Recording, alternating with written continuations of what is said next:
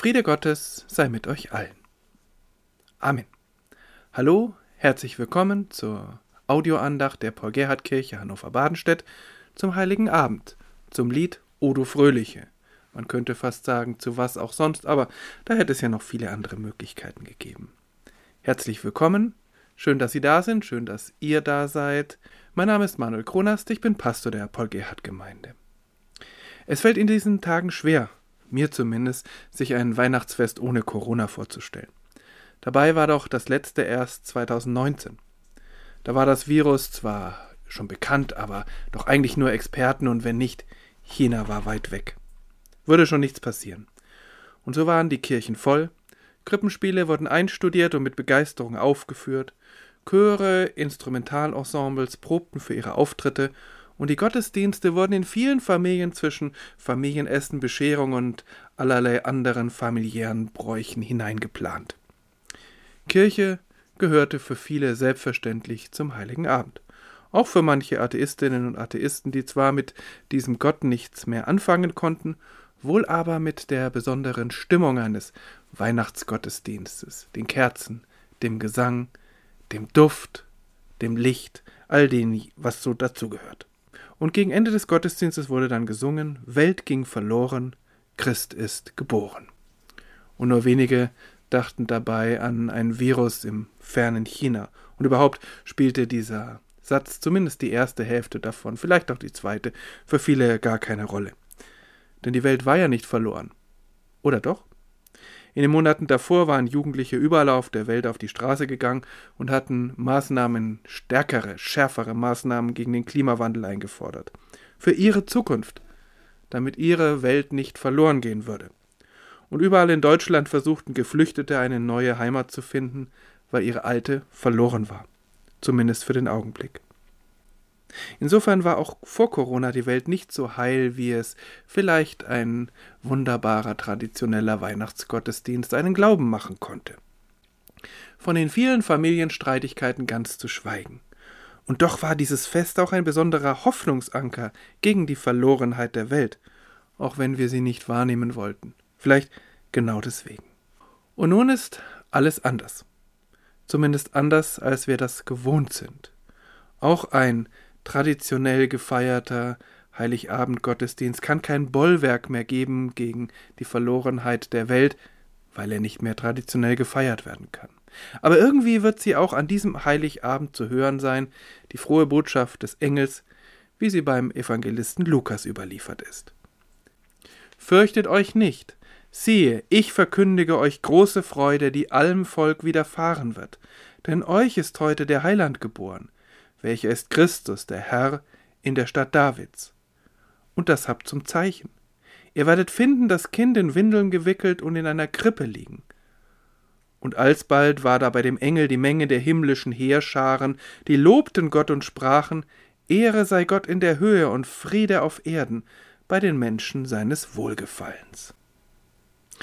Fürchtet euch nicht, dieser Satz des Engels macht mir klar, dass diese ganze Weihnachtsbotschaft mit all dem Drum und Dran, aber vor allem auch mit dem Kern diese Fürchte dich nicht oder euch ist ein Kind geboren, dass das doch wunderbar in das Jahr 2021 passt.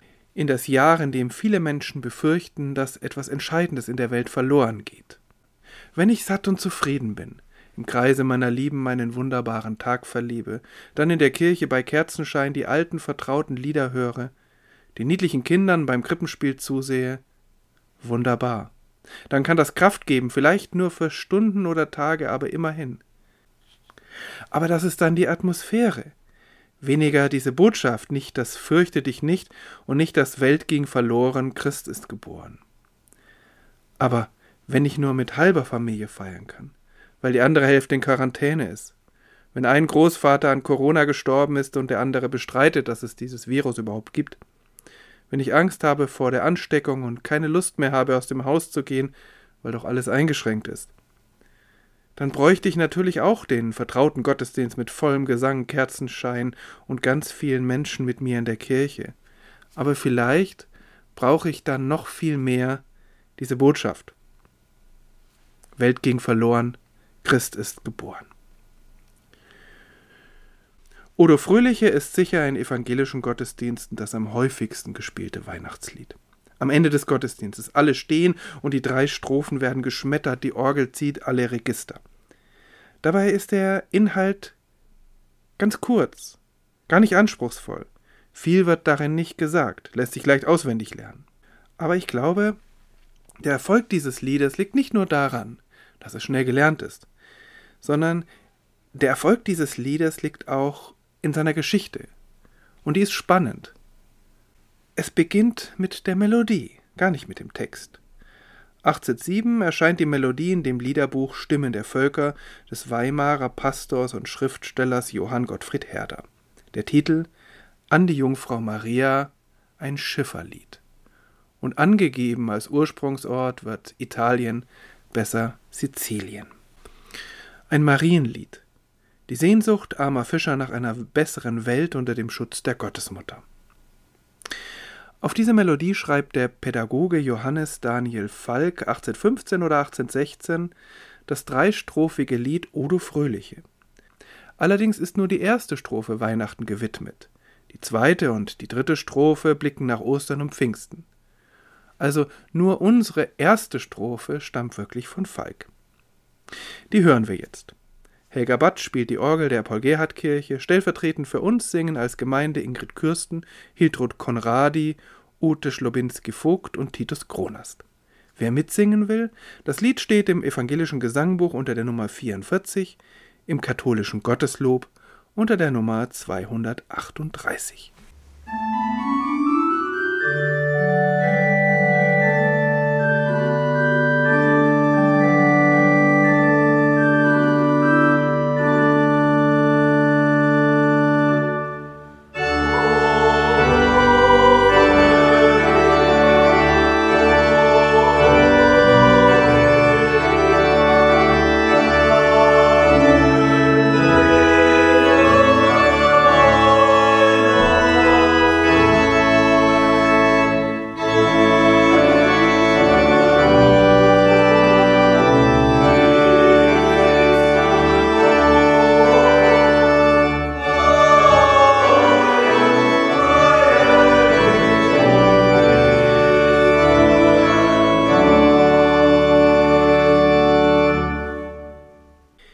Jahr 1813 war Johannes Daniel Falk ein 45-jähriger Theologe, Schriftsteller, Dolmetscher und Diplomat in Weimar. Einer aus dem Zirkel um Herder und Goethe, gut gesettelt. Und außerdem der Vater von sieben Kindern. 1813 starben vier dieser Kinder und der Krieg tobte in Europa. Das führte dazu, dass Falk im schon fortgeschrittenen Alter sein Leben auf den Kopf stellte, noch einmal etwas ganz Neues wagte, und zwar nicht so sehr für sich, sondern für andere. Er gründete einen Verein, der sich der Versorgung von Waisenkindern widmete. Aber das genügte ihm nicht. Er baute außerdem ein Waisenhaus auf, um die verwahrlosten Kriegsweisen wieder in die Gesellschaft aufzunehmen.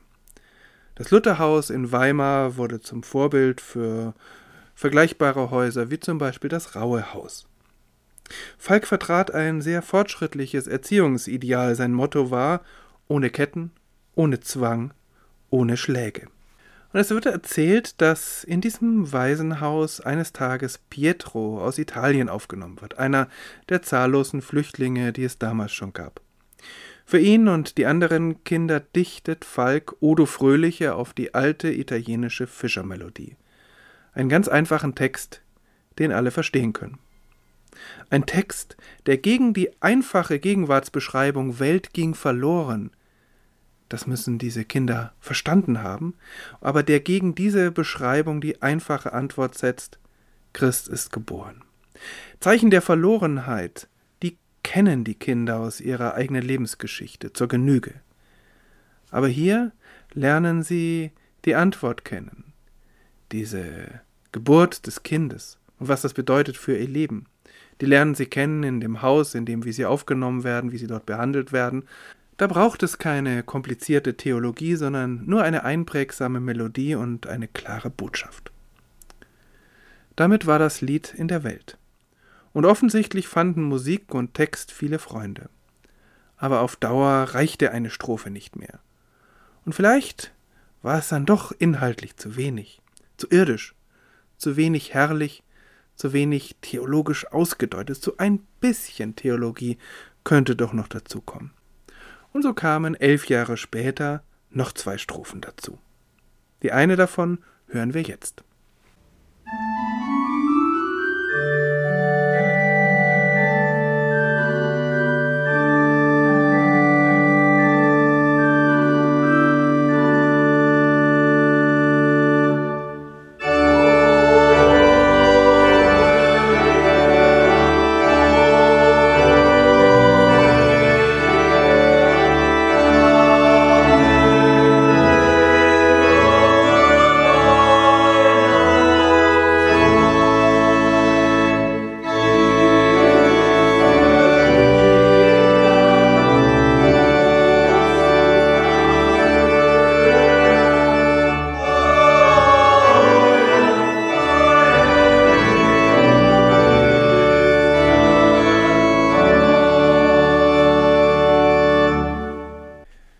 nun tatsächlich eine zweite Weihnachtsstrophe. Heißt ja auch so, gnadenbringende Weihnachtszeit. Und doch klingt darin Falks zweite Strophe an. Das war ja eine Osterstrophe. Denn die Versöhnung, die Sündenvergebung, die wird ja oft eher im Kreuz und in der Auferstehung verortet. Hier heißt es, Christ ist erschienen, uns zu versöhnen. Wieder nur ein winziger inhaltlicher Vers, der einzige übrigens, der sich von der ersten Strophe unterscheidet. Und dieser Vers schreibt die Geschichte der ersten Strophe fort. Welt ging verloren, Christ ist geboren, Christ ist erschienen, uns zu versöhnen. Eine Antwort auf die Frage nach dem Sinn der Geburt Jesu. Und dieser Sinn ist keine Weltherrschaft, keine grundlegende Umwälzung der Verhältnisse. Etwas viel Grundlegenderes, Tieferes. Versöhnung. Uns miteinander, uns mit Gott. Klar ist, die Verlorenheit der Welt, die in der ersten Strophe angesprochen wird, die hat etwas mit Unversöhntsein zu tun. Da ist etwas nicht in Ordnung, nicht versöhnt. Versöhnung, das ist etwas, das können wir im Moment sicher auch gut gebrauchen. Stattdessen Schuldzuweisungen, Wut, Hass, nicht mehr zuhören wollen. Wie schön wäre da eine Versöhnung wenn alle aufeinander achteten, alle einander zuhörten, wir irgendwie alle gemeinsam weitergingen, hindurch, hinaus aus dieser Pandemie. Versöhnung? Aber was hat Jesus damit zu tun? Nicht erst der Jesus, der am Kreuz stirbt und aufersteht, sondern hier geht es ja ganz konkret um dieses kleine Kind, das da im Stroh in einer Krippe liegt. Versöhnung? Geschrieben wurde diese zweite Strophe auch von einem Pädagogen. Heinrich Holzschuher wurde mit 13 Jahren selbst weise, musste sich dann durchschlagen. Später wurde er Sozialpädagoge an Falks Lutherhaus. Und 1827 verwendete er dessen Lied Odo Fröhliche für ein Krippenspiel mit den Waisenkindern. Aber die eine Weihnachtsstrophe reichte nicht und so ergänzte er sie. Wie ganz viele Weihnachtslieder ist also auch Odo Fröhliche nicht am grünen Tisch entstanden, sondern mitten aus dem Leben heraus. Es hat bei den Waisenkindern offensichtlich etwas zum Klingen gebracht, so wie bei Millionen anderer Menschen seither. Und das mit einfachen Worten, wie später dann in einem anderen Zusammenhang bei Stille Nacht. Die dritte Strophe dann erweitert den Horizont ins Universelle.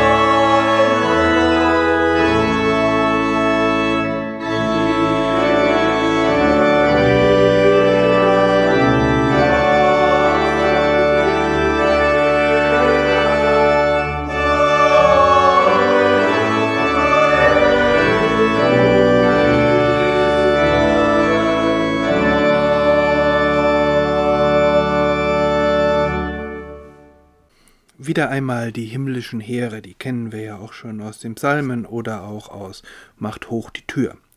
Manche stört vielleicht eine solche militärische Sprache, aber es ist doch eine wunderbare Umkehrung der Werte, wenn Heere nicht Krieg führen, sondern Ehre jauchzen. Und zwar nicht Ehre für irgendein General oder für einen besonders grandiosen Sieg, sondern Ehre für ein kleines Kind in einer Krippe oder Ehre für eine Weihnachtszeit, nicht für einen Feldzug. Schwerter zu Pflugscharen oder vielmehr Armeen zu Chören. Wenn ein Lied so präsent ist wie Odo Fröhlich an Weihnachten, dann ist es in Gefahr, zum Geräusch zu werden oder zumindest zum Wohlfühl-Soundtrack. Natürlich, für die Menschen, die jedes Jahr inbrünstig Freue dich, freue dich, o Christenheit, schmettern, denen tut das gut. Dagegen ist wenig zu sagen, aber das Lied ist damit unterfordert. Wenn wir wissen, dass es einmal von Waisenkindern gesungen wurde, die zwar ein neues Zuhause gefunden hatten, aber seelisch und wahrscheinlich auch körperlich verwundet waren, dann eröffnen sich ganz neue Perspektiven. Wir singen vielleicht schnell weg über das Welt ging verloren, aber da liegt ja der Kern. Das ist das Problem. Das ist die Frage. Und all das, was wir sonst besingen, ist die Antwort. Eine Welt am Abgrund. 1815 nach der langen Herrschaft Napoleons. Wo soll es hingehen? Kein kaiserlicher General ist nun der Heilsbringer, der ist zum Glück besiegt, sondern ein kleines Kind. 2021, nach fast zwei Jahren Pandemie, wo soll es hingehen? Wer ist der Heilsbringer? Und kann das ein kleines Kind sein? Welt ging verloren. Ich finde es ganz schwierig, das auf unsere Zeit zu übertragen. Zu verschieden sind die Probleme. Vergleichbar ist vielleicht das Gefühl der Verlorenheit, dass da eine Welt wegrutscht. Nicht nur die Angst vor dem Virus, das Gefühl, das erschütternde Gefühl, dass unser Gesundheitssystem plötzlich so verwundbar ist und dass Menschen ansteckend sein können, denen das niemand ansieht. Auch Freunde, Familie. Auch die Angst vor dem Klimawandel, oder auf der anderen Seite die Angst, etwas selbst Erarbeitetes zu verlieren, weil sich die Welt plötzlich so rasant ändert. Durch Digitalisierung, durch neue Techniken, durch die Umwälzung von Lebensentwürfen und Familienstrukturen. Der Verlust der Sicherheit in einem Land, das sich doch so lange so unverwundbar fühlte. Welt ging verloren. Christ ist geboren. Drei Worte eigentlich nur. Dieses Kürzel, das für all die Weihnachtsgeschichten der Jahrhunderte steht. Krippe, Bethlehem, Hirten, Stern, Engel, Windeln, Sterndeuter, Herodes. All das zusammengefasst in diesen drei Worten.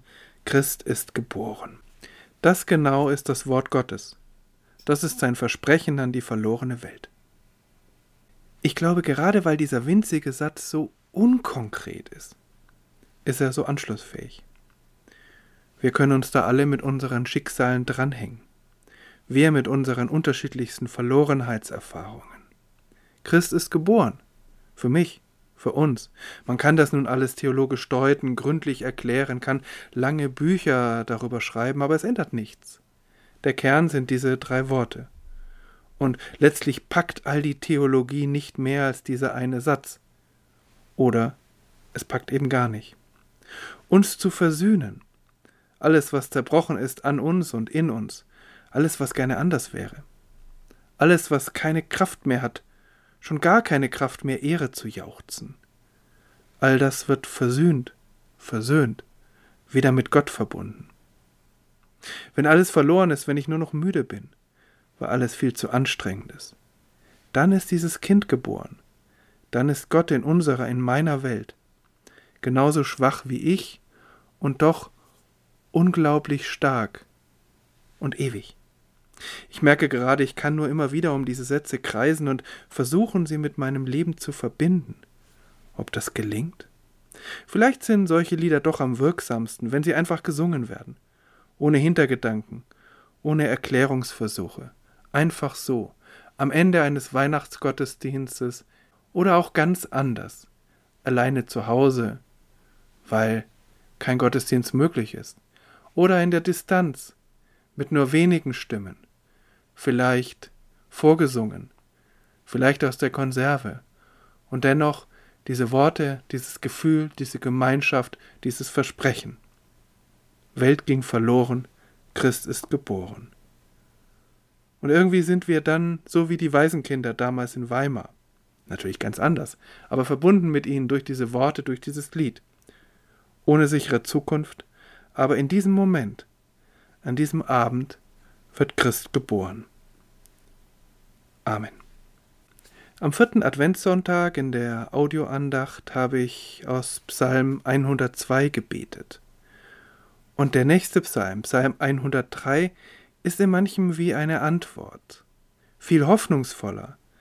Aber auch da ist viel mehr drin. Nicht nur Hoffnung, sondern auch Klage, Verzweiflung, Verlorenheit und dann das Jauchzen. Und so manche Anklänge finden sich dann wieder im Lied Odo Fröhliche. Von David. Lobe den Herrn meine Seele, und was in mir ist, seinen heiligen Namen. Lobe den Herrn meine Seele, und vergiss nicht, was er dir Gutes getan hat, der dir alle deine Sünde vergibt und heilet alle deine Gebrechen, der dein Leben vom Verderben erlöst, der dich krönet mit Gnade und Barmherzigkeit, der deinen Mund fröhlich macht und du wieder jung wirst wie ein Adler, der Herrschaft, Gerechtigkeit und Recht allen, die Unrecht leiden. Er hat seine Wege Mose wissen lassen, die Kinder Israels sein Tun. Barmherzig und gnädig ist der Herr, geduldig und von großer Güte. Er wird nicht für immer hadern, noch ewig zornig bleiben. Er handelt nicht mit uns nach unseren Sünden und vergilt uns nicht nach unserer Missetat. Denn so hoch der Himmel über der Erde ist, lässt er seine Gnade walten über denen, die ihn fürchten. Sofern der Morgen ist vom Abend, lässt er unsere Übertretungen von uns sein. Wie sich ein Vater über Kinder erbarmt, so erbarmt sich der Herr über die, die ihn fürchten. Denn er weiß, was für ein Gebilde wir sind. Er gedenkt daran, dass wir Staub sind. Ein Mensch ist in seinem Leben wie Gras. Er blüht wie eine Blume auf dem Felde, wenn der Wind darüber geht, so ist sie nimmer da, und ihre Stätte kennet sie nicht mehr. Die Gnade aber des Herrn währt von Ewigkeit zu Ewigkeit über denen, die ihn fürchten, und seine Gerechtigkeit auf Kindeskind bei denen, die seinen Bund halten und gedenken an seine Gebote, dass sie danach tun. Der Herr hat seinen Thron im Himmel errichtet und sein Reich herrscht über alles. Lobet den Herrn, ihr seine Engel, ihr starken Helden, die ihr sein Wort ausführt, dass man höre auf die Stimme seines Wortes. Lobet den Herrn alle seine Heerscharen, seine Diener, die ihr seinen Willen tut.